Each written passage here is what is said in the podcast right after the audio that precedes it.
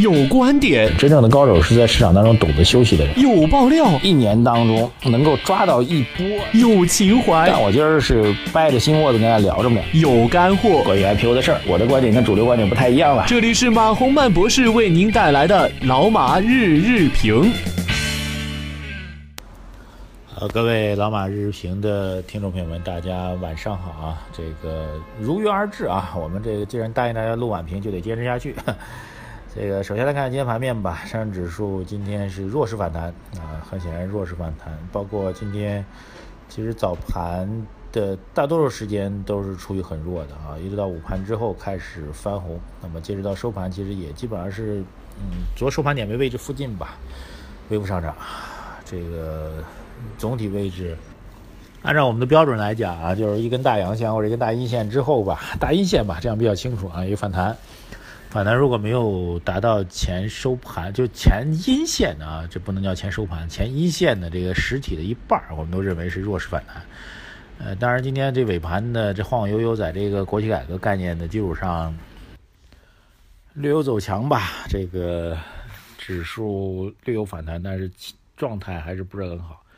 这节目录到这儿了，我其实要跟大家解释一下，这个其实我是这下午三点多钟收盘之后呢，就要就要录这节目，前面已经录了这大概一分钟左右，然后突然有事儿啊，后面又连着做节目录这个春晓人生的采访啊，今天采访了两位做慈善的朋友，有一位可能大家会比较感兴趣啊，就是香港的著名大导演陈德森，呃，他拍的电影就是《十面围城》啊，还有一个人的武林啊，来做我们的节目。呃，所以聊到现在啊，刚刚这个下班结束，然后这刚吃了两口饭，然后再接茬录我们这节目，中间又断了一下啊，所以有时候这大家就能理解我这晚评节目为什么有时候会断吧啊。然后晚评节目最开心的地方就是跟大家来多多的交流这个各位的提问啊，非常好。我看到今天早上也特别这两天给大家提了一些期待吧，就希望大家能够多多转发我们的微信公众号。啊，更多的朋友能够支持或者听到我们的节目啊，也希望大家能够回复啊。所以今天正是我们晚评开始来多跟大家聊一聊这个呃相关的网友的一些留言或者问题吧。网友双满发他说，享有百分之十到二十的收益，股市是提款机；享有百分之一百的收益，股市是碎纸机。哎，说的我非常同意啊。当然，我的期待值比您还要低啊。他的意思呢，就是想赚百分之十到二十，股市还是能给到你的。但是你如果想赚百分之一百，那对不住，股市绝对把你给干掉。双满发朋友，大街小巷，他说你怎么加入你们的群？需要输入验证码信息？应该不用吧？这个只要做申请，我们的这个编辑应该会处理的。啊，因为最近我们网晚评。停了一段时间，而且我们微信公众号跟晚评就跟音频是分开的啊，所以很多朋友在问说那晚评啊，就是我现在说的这晚评到底哪里可以听到？哎，不过这也是个问题啊，就是我现在说您还是听不到，对吧？什么小芳啊、罗平红啊说晚评哪里听哪里看，我们的晚评作为音频来说，只能在这个蜻蜓 FM 上推啊，为什么呢？因为微信公众号每天只能推一条，所以那早上推了之后晚上就推不了了。这个非常遗憾啊，那希望大家能够多听到。网友小松良人他说：“马老师，上次万科大宗交易出现百亿成交，对买方做了一些采访，呃，猜测不知道现在有没有弄清楚是谁卖的，到底是问买方呢还是卖方呢？这个百亿的成交，大宗最终会从这股东的信息回报当中来看出端倪的。你让我猜，我也猜不出来。呃，但万科倒是这一波整个股权收购的始作俑者啊。”呃，今天据说这个保保监部门正在开会啊，保监部门应该还是非常严厉的，呃，来聊这个这个保险的资金。据说保监部门在今天下午的会议当中跟证监部门的态度是一样的啊，就是你们这帮啊，有可能这祸害中国资本市场的一帮啊，不是好人，你们要 你们要不老老实实的，我就好好抽你们啊，跟证监会一个调啊，所以我很担心啊，我不知道啊，这个这条消息今天晚上会权威的媒体会不会报道。如报道内容是如同我所描述的这种状态，就是保监部和证监部联手来查处保险资金呃参与资本市场投机炒作的事情的话，那有可能会怎么样呢？各位，有可能会给明天的市场再带来一波阴影。但是消息没确定啊，我现在只是听到的一个这个传闻吧。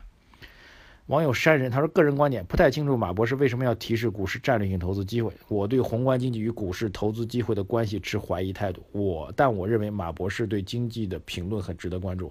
我觉得马博士可以做股评以及经济评论，但没有必要提示股市的战略投资机会。啊，如果我不提示股市战略投资机会，估计我们的听众，我们现在蜻蜓当中号称有一百多万听众啊，我们的微信公号后面有大概五万多人。”我如果不提示战略投资机会，我们的粉是不是都掉光了？